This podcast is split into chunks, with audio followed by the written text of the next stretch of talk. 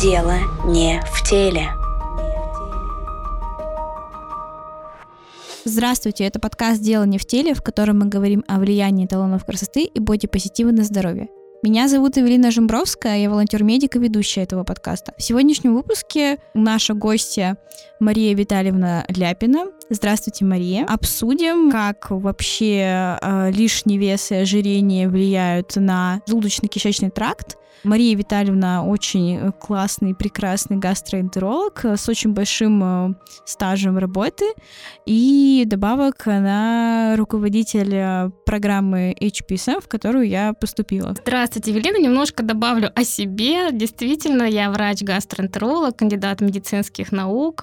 Тема моей кандидатской диссертации была посвящена клинико-функциональному состоянию тонкой кишки у пациентов с метаболическим синдромом. То есть это тот самый синдром, в центре которого лежит ожирение и все ассоциированные с ним заболевания. Это является еще и сферой моих научных интересов, поэтому погружаюсь туда глубоко, анализирую, транслирую в том числе и будущим врачам. Ну и сейчас я занимаюсь эм, работой над докторской диссертацией, где также изучаю аспекты состояния желудочно-кишечного тракта у пациентов с ожирением и высоким кардиометаболическим риском. Поэтому, пожалуйста, готова к любым вопросам, с радостью отвечу. Эвелина я только в медиа узнала, и то как бы не на самых начальных курсах. Преподавать это начали на третьем, а вот это я узнала только на втором в блоге детского эндокринолога Юлии Сидоровой про то, что есть жирогипотоз при ожирении. И это прям, ну, такое очень опасное состояние. И жировой гепатоз, он может, э, так скажем, печень съесть. И насколько часто гастроэнтеролог работает с этим, или это больше профиль э, эндокринолога? И насколько вообще это частая проблема? Да, проблема очень распространенная. Есть нюанс, э, печень не болит. Там нет болевых рецепторов, поэтому, как правило, такие пациенты самостоятельно да, не обращаются э, по поводу именно вот неалкогольной жировой болезни печени. А сейчас э, мы говорим, да, там есть более современный термин метаболически ассоциированная жировая болезнь печени. И такие пациенты попадают в поле зрения гастроэнтерологов. А такие пациенты наблюдают встречаются все-таки у гастроэнтерологов да, или у терапевтов, а, именно а, в результате обследований по поводу других заболеваний. Например, это пациенты с сахарным диабетом или с артериальной гипертонией или с другими сердечно-сосудистыми заболеваниями проходят э, да, какое-то общее обследование, и у них выявляется по УЗИ, допустим, по УЗИ органов брюшной полости, увеличение печени, гепатомегалия или изменения в лабораторных э, данных, э, да, там повышается уровень ферментов АЛТСТ, еще какие-то да, печеночные показатели уходят из э, референсных значений, например, билирубин, ГГТ, то есть вот это та самая печеночная панель. Вот. И далее мы начинаем, э, безусловно, проводить дифференциальную диагностику, потому что важно понять причину, не только жировая болезнь печени. Здесь э, мы говорим и про алкогольный гепатоз, алкогольную болезнь печени, и вирусные гепатиты, то есть необходимо провести полное обследование для того, чтобы убедиться, что действительно это не алкогольно-жировая болезнь печени. Почему я говорю, что проблема очень распространенная? Здесь все ассоциировано с тем, что метаболический синдром, ожирение, это пандемия да, 21 века, чрезвычайно распространенная проблема. И э, у пациентов с ожирением неалкогольная жировая болезнь печени встречается от 60 до э, 85% случаев. Иногда, да, по некоторым данным, даже до 92% пациентов с ожирением э, имеют риск э, да, неалкогольной и жировой болезни печени. Безусловно, это не безобидная ситуация, не безобидная. Почему? Потому что вот это накопление триглицеридов, накопление жиров внутри э, печеночной клетки, внутри гепатоцита приводит к развитию воспаления. Мы все знаем, я думаю, слушатели данного подкаста уже знают, что жир — это отдельный эндокринный орган, это орган, который, это ткань, которая продуцирует в том числе провод воспалительные цитокины, вызывая то самое субклиническое воспаление во всем организме. И когда мы говорим про печень, развивается со временем не просто накопление, да, не просто гипотоз, скопление там, жировых феколий внутри печеночной клетки, а развивается настоящее воспаление печени. Воспаление печени – это гепатит. Да? Мы все привыкли понимать, что гепатит – это что-то вирусное, это что-то алкогольное, а оказывается и жир может вызывать тот самый стеатогепатит. Э, с исходом в фиброз, с исходом в цирроз печени, и у 2% пациентов, к сожалению, да, развивается грозное осложнение гепатоцеллюлярная карцинома. Это злокачественное заболевание печени. Поэтому такие пациенты требуют динамического наблюдения и коррекции да, тех изменений, которые развиваются в результате накопления жира внутри гепатоцитов. Насколько я знаю, вот э, есть э, три, даже, может, четыре стадии жировой неалкогольной болезни печени, и они в основном классифицируются по тому, сколько, во-первых, жировых этих клеток в поле зрения, когда проводят визуализирующий метод диагностики, и по прогнозу, вот, и в каких стадиях э, что-то можно поменять, а в каких уже, ну, только поддерживающая терапия и божье слово. На самом деле общепринятая классификация э, НАЖБ, да, неалкогольная жировая болезнь печени, это жировой гепатоз. Это когда еще нет э, признаков гепатита, нет э, признаков разрушения печеночных клеток, нет изменения лабораторных данных. Да, вот это стадия стеатоз печени. А далее следующая стадия это стеатогепатит. Далее, да, фиброз печени, и цирроз печени, ассоциированный с неалкогольной жировой болезнью печени. То есть это именно такая стадийность, когда из бессимптомного стеатоза через гепатит, через фиброз развивается цирроз, и э, да, мы теряем, так скажем, орган навсегда, и там только трансплантация печени. Если говорить об инструментальных методах диагностики, то это фиброскан, это эластография или эластометрия печени.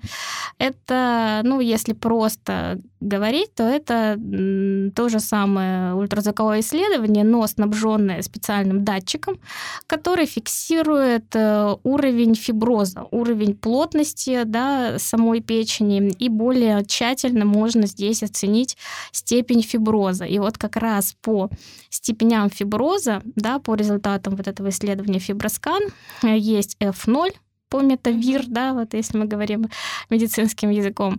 F0, F1 первая стадия, вторая F2, F3, F4 это уже цирроз печени. То есть, э, если мы хотим действительно убедиться в диагнозе и уточнить действительно стадию заболевания, да, и э, от этого формируется уже и прогноз э, для пациента, соответственно, мы направляем на такое исследование. Но золотым стандартом, безусловно, является биопсия печени. Вот здесь здесь э, мы наверняка можем уже говорить о наличии данного заболевания и о стадии заболевания. Но биопсия печени, как мы понимаем, да, не э, всеобщий распространенный метод, потому что это достаточно инвазивный метод.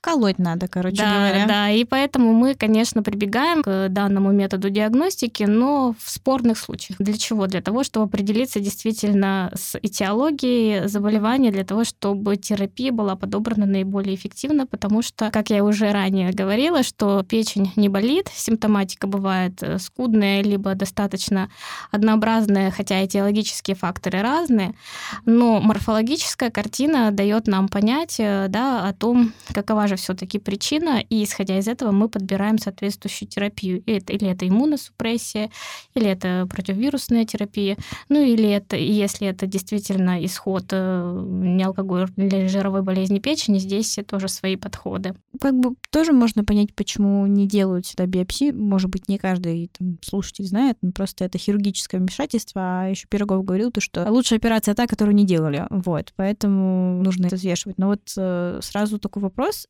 Я вот видела еще тогда незапрещенной сети, вот сидела девушка в халате белом. Может, врач, может, просто там, по крайней мере, позиционирует себя как врач хороший и с доказательным там подходом.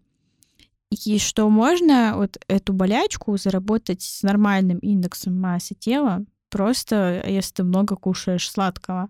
Прям, ну, очень много. И вот э, действительно ли можно себе так приобрести? Сложно опровергнуть однозначно, да, вот эту ситуацию с тем, что если даже у тебя нет ожирения, то вот ты в большой группе риска по жировому гепатозу. В общей популяции э, жировой гепатоз встречается у пациентов да, в процентном соотношении около 20-25%. Если это пациенты с ожирением, вот мы их возьмем в отдельную да, такую группу, то, как я говорила, у них до 90% возрастает риск развития жирового гепатоза. Есть ситуации, когда мы видим, что у пациента нет ожирения, но есть жировой гепатоз. Почему? Потому что если говорить о механизмах развития этого заболевания, здесь все-таки в основе, опять же, лежит инсулинорезистентность, нарушение утилизации все-таки больше липидов, но когда говорим про много сладкого, возвращаемся к биохимии, вспоминаем все процессы трансформации углеводов в липиды при их переизбытке в рационе, да, как у нас все же депонируется потом в, в жирах, то есть в печени этот избыток э, глюкозы трансформируется да, в жиры и откладывается в депо. Но э, если говорить про тех пациентов, у которых нет ожирения, а есть только неправильное питание, есть такие исследования, диета или питание с переизбытком жиров является фактором риска жирового гепатоза. Инсулинорезистентность — это пациенты с сахарным диабетом, то есть здесь не всегда говорим про ожирение, иногда сахарный диабет бывает у пациентов и без ожирения. Это... Первого типа, например. Ну и даже второй тип сахарного диабета бывает и без ожирения. И вот эти пациенты тоже в группе риска развития жирового гепатоза и э, неалкогольной жировой болезни печени в целом. Если мы говорим э, о здоровье желудочно-кишечного тракта, на сцену выходит наш э, великий и могучий кишечник. И тот самый волшебный микробиом, который сейчас привлекает большое внимание со стороны ученых и практикующих врачей, все больше и больше исследований проводится да, в этой области. Все потому, что появились новые молекулярно-генетические методы исследований. Мы с помощью э, этих методов заглянули вовнутрь, так скажем, кишечника и поняли, что там целый э, огромный просто микробный мир, да, там от 3 до 5 килограммов разных микроорганизмов, десятки тысяч различных видов, не только бактерий, но и вирусов, грибов, да, и различных микробов, э, которые живут своей активной жизнью, продуцируют метаболиты, Э, а именно продукты их жизнедеятельности. Это активные молекулы, да, которые, всасываясь в кровь, оказывают те или иные э, воздействия на наш организм, на наш обмен веществ. Так вот, если кормить этих микроорганизмов жирненьким и сладеньким, то внутри нашего кишечника вырастает э, просто да, армия бактерий, которые продуцируют те вещества, которые способствуют развитию сердечно-сосудистых заболеваний, жировой болезни печени. Да?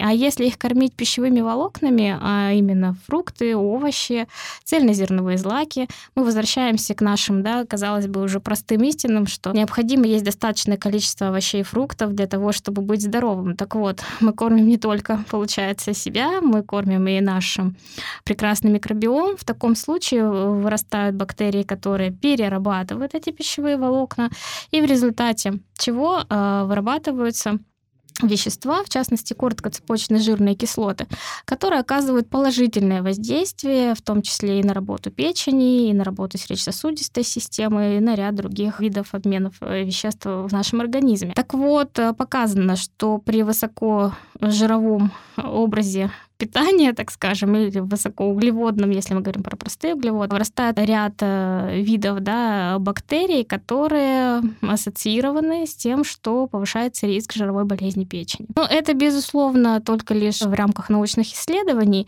Мы не говорим сейчас о том, что все надо теперь всем есть, вот, э, заселять э, кишечник этими бактериями, и ни у кого не будет жирового гепатоза. И мы в рутинную медицинскую практику пока не экстраполируем эти данные. В сухом остатке все-таки вывод один, да, правильный рацион, сбалансированный рацион питания. И если мы говорим, вот сейчас хотелось бы акцентировать прям вот красной нитью основную мысль нашей сегодняшней беседы в плане лечения неалкогольной жировой болезни печени, к сожалению, а, да, ну или как данность, надо принять тот факт, что пока ни один из препаратов не показал своей достоверной а, терапевтической эффективности. А, что показала именно коррекция или модификация образа жизни. А, то есть сравнивались люди, которые питались неправильно и да, не сбалансировано, и э, группа пациентов, которые именно придерживались принципов рационального питания. А что здесь хотелось бы отметить? Именно достаточное количество в рационе пищевых волокон. Достаточное количество — это 30 граммов в сутки. 30 граммов в сутки пищевых волокон – это примерно 400-500 граммов овощей или фруктов в день.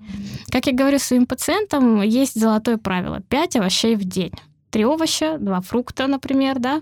Не забываем про цельнозерновые злаки, крупы, э, да, не Хлеб хотя бы... Серый хлеб, да, то есть мы не говорим сейчас о рафинированных булочках. Соответственно, вот это правило тарелки, вспоминаем, да. Гарвардская, где да. половина овощи, одна четверть белки, вторая углеводы правильные углеводы, это именно цельнозерновые злаки. И как раз-таки вот такой тип питания, еще говорят, средиземноморский стиль питания, адаптированный, конечно, к региональным особенностям, способствует тому, что снижается что окружность талии в сантиметрах, да, и чем меньше жира внутри живота, тем меньше жира внутри печени. Никакой волшебной жироудаляющей таблетки, к сожалению, не придумано. И когда мы говорим с пациентами, у которых есть жировой гепатоз, стеатогепатит, здесь основным фундаментом все-таки является дание, снижение избыточной массы тела. И печень настолько благодарный орган, настолько орган, который способен восстанавливаться, да, и как только мы видим положительные сдвиги в сторону коррекции массы тела, также тут же реагирует и печень уменьшением своих размеров, улучшением лабораторных показателей. Все это мы фиксируем, пациенты это замечают. Хотелось бы еще отметить, что вот эти слова про правильное питание может быть э, настолько уже, да, бывает, что вот, ну, что ну, там не ешь, там, и похудеешь, не ешь, и Мимо да. ушей Все, да. А когда ты начинаешь говорить с пациентом глубоко, вдумчиво, объясняя, почему и почему именно так, и что это не просто наши фантазии, а это вот, да, это э, показали исследования, метаанализы не только в нашей стране, во всем мире, да, эта проблема существует. И образ жизни, достаточное количество пищевых волокон, не забываем про физическую активность, Тут вот еще одно золотое правило, которое я транслирую своим пациентам. Помимо правила 5 овощей в день, есть еще простое правило. 30 минут непрерывной ходьбы в день. То есть это вот прямо плинтус, ниже которого мы не опускаемся. Да? То есть вот 30 минут встала и пошла. 30-40 минут. Потому что именно, вспоминая опять же, да, биохимию, физиологию, именно к 30-й минуте где-то да, начинает расщепляться жировая ткань, жиры для того, чтобы дать энергию АТФ работающим мышцам. Первые минуты — это глюкоза, которая плавает в крови, да, потом гликоген, который... И вот только к 30-й минуте начинают включаться, подключаться жировые депо для того, чтобы дать энергию мышцам. А, иногда пациенты говорят, да я за день там из кабинета в кабинет э, прохожу столько, что у меня там не 30, а больше минут. Но здесь ключевой аспект непрерывной ходьбы в день. Да? То есть надо встать и идти так, чтобы спина вспотела. Казалось бы, простые правила, но если э, соблюдать эти принципы в долгую, то есть в долгосрочную перспективу, изо дня в день, а не так, что там, да, недельку, три дня да, пособлюдала, потом что-то не вижу я никаких изменений в зеркале и на весах, и обратно срываемся. Нет, конечно, для того, чтобы сформировалась привычка, необходим минимум месяц, да, месяц-два, а потом это переходит в привычку, потом мы видим результаты, потом мы нравимся себе, чувствуем себя прекрасно, и дальше уже э, да, продолжаем э, соблюдать эти принципы. Вот э, если говорить про неалкогольную жировую болезнь, здесь казалось бы, да, это опять же, почему все так, мы опять вернулись к простым истинам, ну, потому что метаболический синдром, вот этот, раньше говорили квартет, потом квинтет, сейчас уже это целый оркестр заболеваний вокруг э, ожирения абдоминального, и в том числе заболеваний э, со стороны желудочно-кишечного тракта, неалкогольная жировая болезнь печени также подключается в этот э, оркестр заболеваний, ассоциированных с ожирением. И надо сказать же, что даже здесь потом получается такой порочный круг. Что первое, курица или яйцо? Ожирение явилось причиной развития гепатоза, а потом изменения в метаболизме на уровне печени усугубляют течение да, всех вот этих обменных нарушений. И клубок этот распутывать все равно требуется с азов. Да? То есть, опять же, это питание, это физическая активность, снижение избыточной массы тела. Вы говорили про физическую активность. Я вспомнила, мы обсуждали движение с а, врачом-реабилитологом и спортивным врачом, она добавок. И она говорила про стресс-менеджмент, а, что у людей а, часто проблема сказать те 10 вещей, которые их расслабляют. Они прям реально в растерянности. И в какой-то мере движение тоже является стресс-менеджментом в том плане, то, что отсутствие движения — это тоже стрессор, который может провоцировать заедание стресса. Поэтому пройтись лишний раз где-нибудь это тоже хорошая идея. Да, кстати, физическая активность — это источник полезных э, гормонов и, и нейромедиаторов, э, да, это что там, серотонин, дофамин, окситоцин, то есть здесь, когда мы говорим о том, что пища — это источник, еда — это источник удовольствия, да, когда люди замещают едой, э, да, свою жизнь. Да, то есть когда у них больше нет никаких других источников удовольствия, и вот мы рисуем вот этот вот пресловутый круг, и рисуем секторы, да, где здесь у нас... Колесо жизни называется. Да, да. И у людей там, ну, вот еда занимает, не знаю, там 80% как источник удовольствия. Так вот, физическая активность тоже прекрасный источник удовольствия. То есть, когда ты поработал, когда ты, да, ты активно включил в работу там весь свой мышечный аппарат, э, прекрасно, да, то есть и потом такое удовольствие, приятное расслабление. А это все неспроста, потому что действительно синтезируется ряд гормонов, ряд нейромедиаторов, которые доставляют нам удовольствие. Поэтому здесь тоже мы рекомендуем, безусловно, физическая активность. Плюс а, работа мышц, да, в целом профилактика саркопении. Да, саркопении. Может быть, в молодом возрасте мы об этом не задумываемся, а вот уже... А она может уже да, быть. А это уже, знаете, там 40-45 не за горами, а там уже мы профилактировать саркопению все сложнее, то есть надо наращивать мышечную массу в молодом возрасте. На всякий случай уточню для тех, кто не знает или, может, забыл, саркопения — это когда с возрастом мышечная масса, она уходит из организма человека, замещается жирком, а это фактор множества заболеваний, в том числе сердечно-сосудистых и прочего, и такое явление, когда ты смотришь на себя, ну, размер-то S или M, а я вроде толстый. И также это еще сильный фактор развития сахарного диабета второго типа и перелома шейка бедра, который летально заканчивается один к трем, насколько я помню. Я говорила про стадии, насколько я знаю, на первой стадии там одиночные клетки. И вот если меняешь э, образ жизни, там где-то за месяц 100% уже это все вернется обратно. И обязательно вернется. А уже на второй стадии это зависит от того, какой у тебя багаж. Там, если инсулинорезистентность и изменения в липидном профиле в крови, а, то есть жиров сильно много в крови, то уже вероятность очень маленькая, то, что эти изменения помогут. И когда у человека либо лень, либо букет этих осложнений уже переходит в третью стадию, когда там уже появляются жировые кисты. Рядом с этими жировыми кистами выключаются куски печени из э, работы. Вообще в США вот эта болезнь, это прям вот топ одна из причин по пересадке печени среди подростков.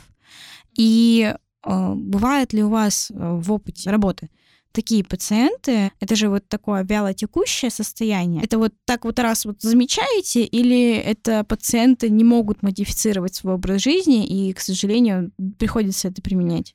Да, вот э, то, о чем вы говорите, да, то есть по стадиям, опять же, возвращаясь, это стеатоз, стеатогепатит, цирроз печени. Вот то, когда из работы выключается печеночная ткань, то есть она просто не функционирует. Почему? Потому что замещается на фиброзную ткань соединительную. А, вот, например, вот вы когда поранились, да, вот кожу повредили, что там потом на месте? Рубец образуется. Также и в печени, когда на фоне хронического вот этого воспаления, да, жирового течения этого заболевания погибают гепатоциты и замещаются на соединительную фиброзную ткань. Поэтому нам и важно тоже понимать, насколько высок риск развития цирроза у пациента. Для этого и есть вот эти визуализирующие методы фиброскан. Когда мы говорим F0, F1, действительно прогноз благоприятный, печень хорошо регенерирует, мы убираем факторы риска, мы модифицируем образ жизни, исключаем другие теологические факторы, да, которые повреждают печень, и все, и мы сохраняем сам орган навсегда, если пациент не возвращается снова к э, своим да, вот этим пагубным привычкам, так скажем.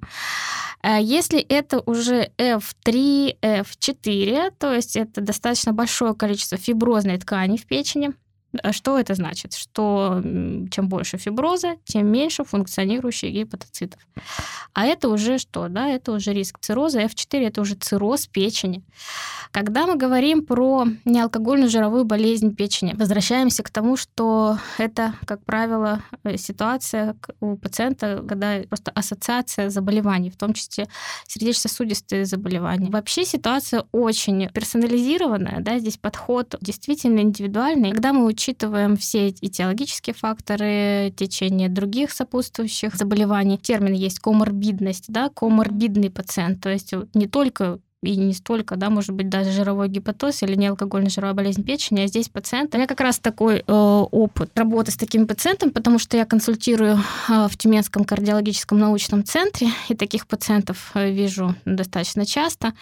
А это пациенты с исходом в хроническую сердечную недостаточность. Если здесь есть слушатели с медицинским образованием или наши студенты медицинского университета, прекрасно понимаете, что сердечная недостаточность в исходе это застой да, венозной крови, в том числе в печени. Есть такое понятие, как кардиальный цирроз печени, или называют еще застойная гепатопатия. Да? То есть здесь э, механизмы переплетаются. Декомпенсация сердечной деятельности приводит к нарушению органов печени, плюс исход э, жировой болезни печени в цирроз.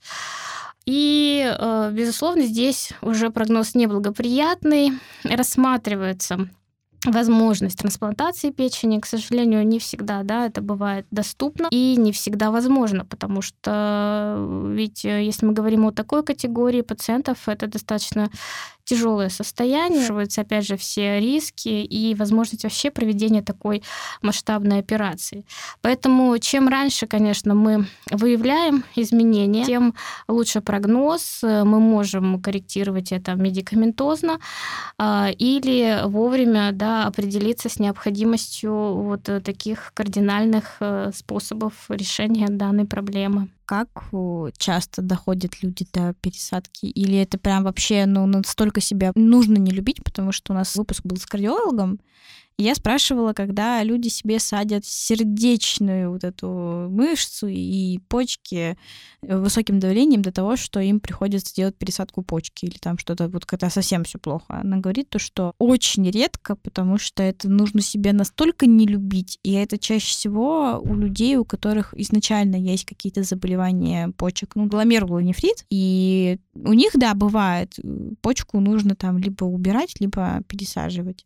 То есть бывает такое? Все очень индивидуально, когда мы говорим про трансплантацию органов. Если э, возвращаться к основной теме сегодняшнего нашего выпуска «Жировая болезнь печени», исход в цирроз печени, считается, что это примерно 9-12% пациентов. Ну и учитывая то, что в целом трансплантация и трансплантология в нашей стране не так э, широко распространена, да, не, не так широко распространены эти методы, как, допустим, в западных странах, в Соединенных Штатах Америки, то возможности у нас не так велики да, в части трансплантации органа. Подходим очень взвешенно по показаниям, и действительно не так часто встречаются такие ситуации. И мы еще, опять же, да, повторюсь, что здесь все зависит еще от э, в целом соматического статуса пациента. Если это тяжелое декомпенсированное состояние, да, допустим, по сердечно-сосудистым заболеваниям могут быть противопоказания такой операции. А, вот. Ну, на своей практике я, честно признаюсь, у меня не было таких пациентов, которые вот чисто только из неалкогольной жировой болезни печени мы направили на трансплантацию. Как правило, это все-таки не, э, несколько другие заболевания, допустим, молодой возраст, сохранная сердечно-сосудистая система, а, но это аутоиммунное поражение да, печени, билиарного тракта, когда молниеносно происходит э, развитие цирроза печени, и здесь необходимо действительно вот никаких больше других у нас способов нет, кроме как а, применить э, вот такие способы сохранения жизни.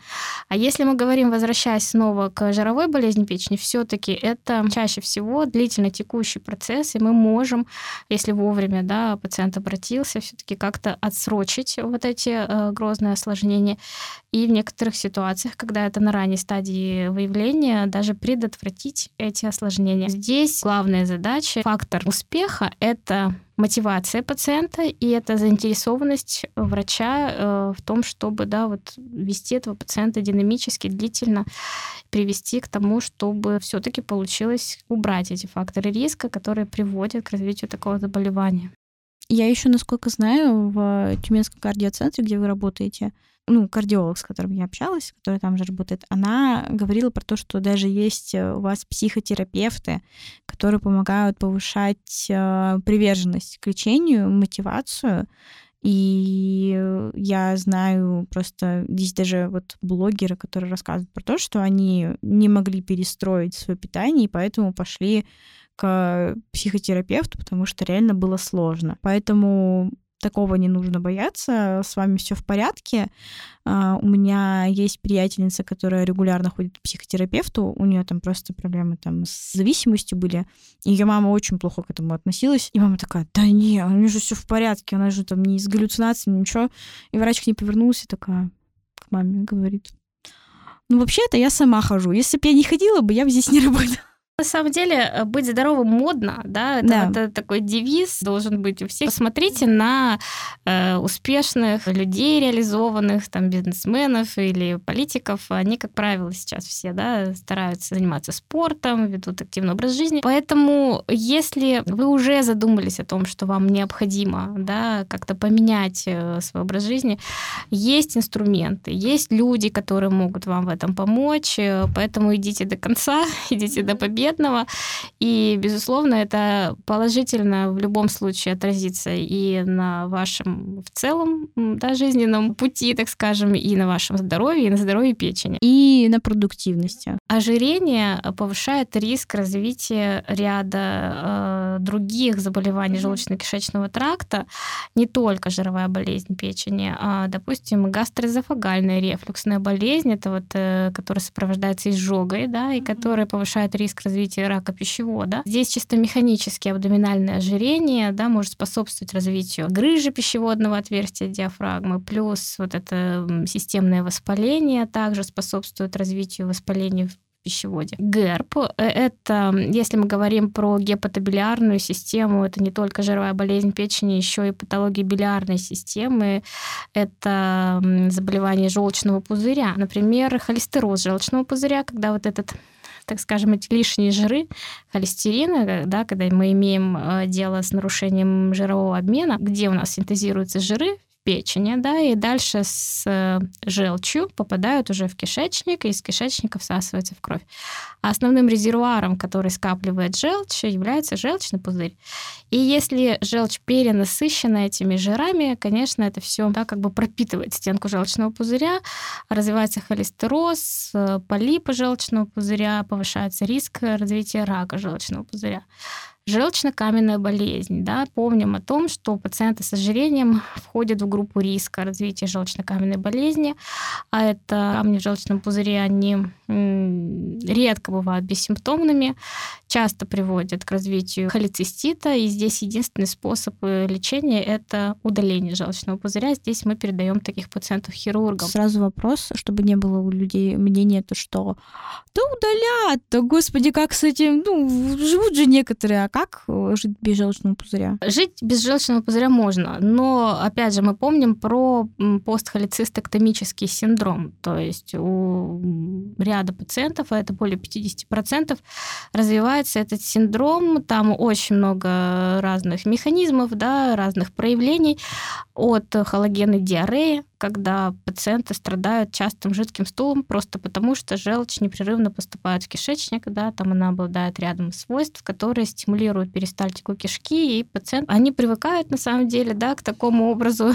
жизни, но это все-таки влияет на качество жизни. До более грозных осложнений, таких как э, когда страдает сфинктеродия, там хронический болевой синдром, вроде бы уже желчного пузыря нет, а болевой синдром сохраняется. Как я уже и говорила, желудочно-кишечный тракт очень сложно сочиненный такой оркестр, который регулируется нервной системой автономной, вегетативной, да, то есть при холецистектомии порой нарушаются вот эти пути регуляции, и нарушается регуляция работы сфинктерного аппарата. Могут быть некоторые морфологические изменения, связанные с хирургическим вмешательством.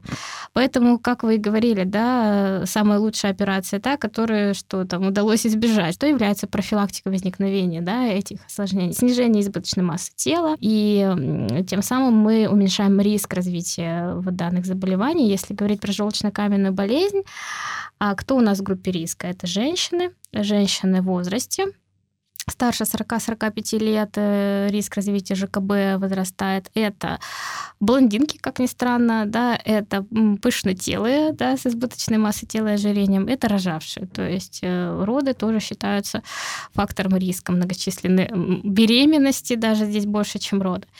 И э, генетическая предрасположенность, наследственная предрасположенность э, тоже является фактором, который как бы вносит да, свою такую лепту в копилочку риска развития ЖКБ. И ЖКБ, желчно-каменная болезнь, неалкогольная жировая болезнь печени, это вот, опять же, два таких звена, которые мы, гастроэнтерологи, уже давно присоединили к метаболическому синдрому.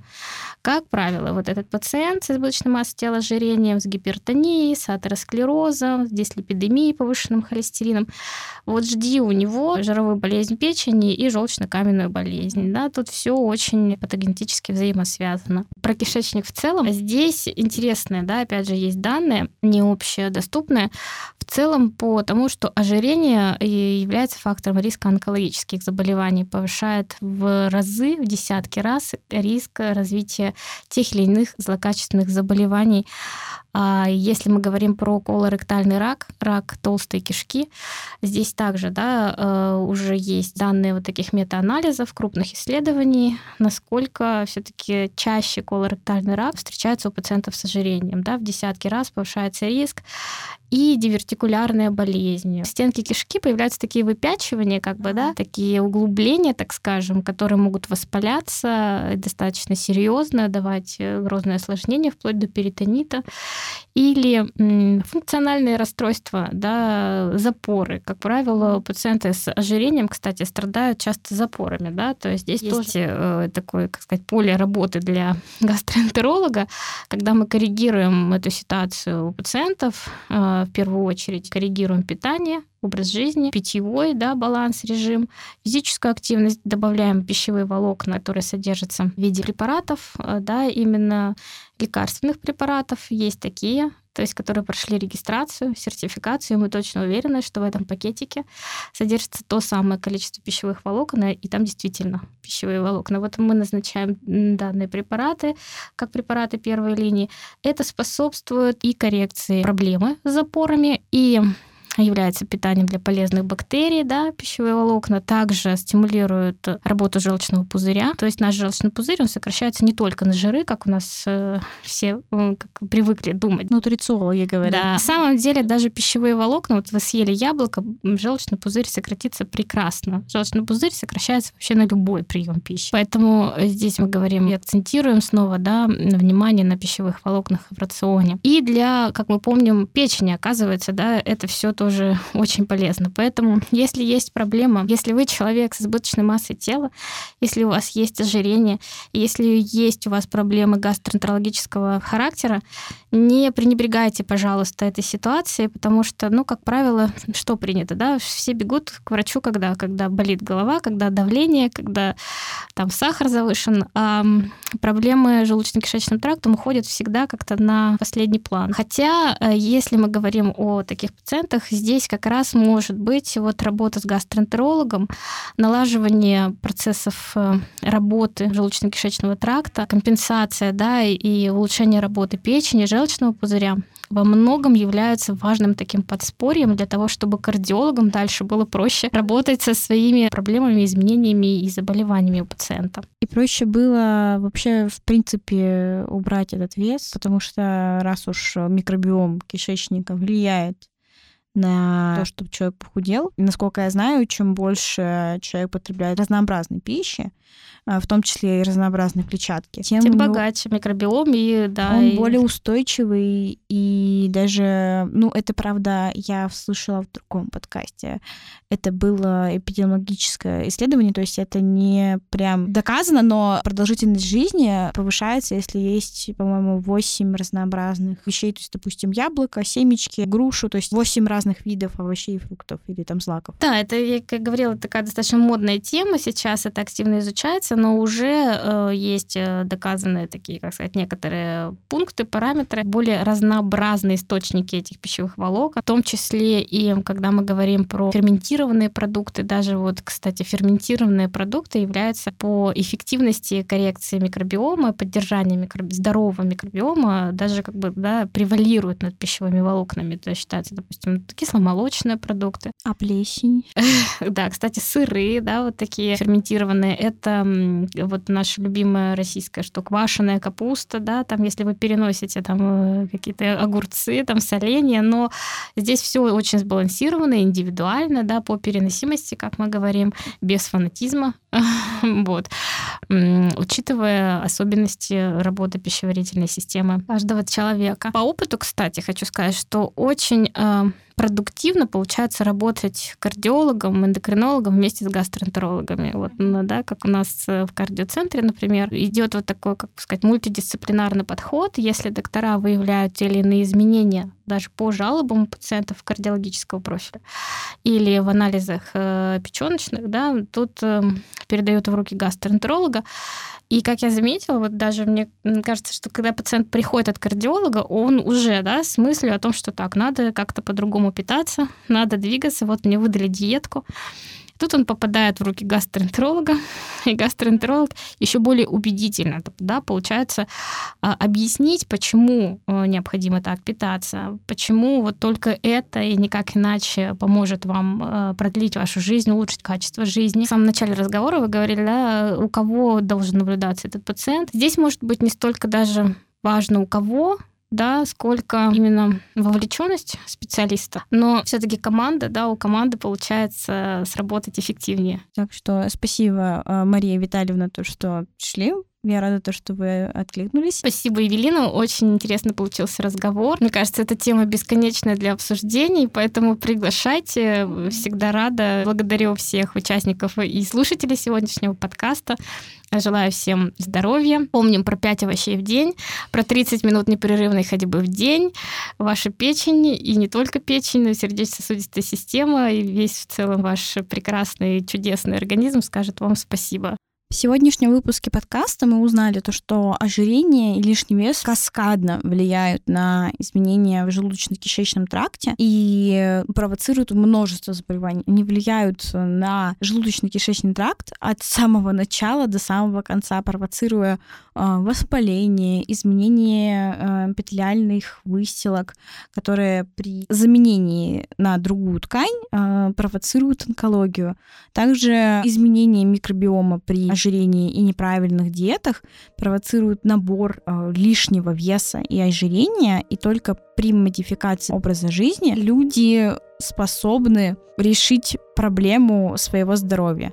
Также нужно понимать, э, что эта модификация может оказаться поначалу занудной, обычной, банальной, но э, достаточно просто ввести обычные 5 овощей в день и прогулку пешком 30 минимум минут для того, чтобы профилактировать эти заболевания. Спасибо большое всем за внимание. Ждем вас в следующих выпусках. Дело не в теле.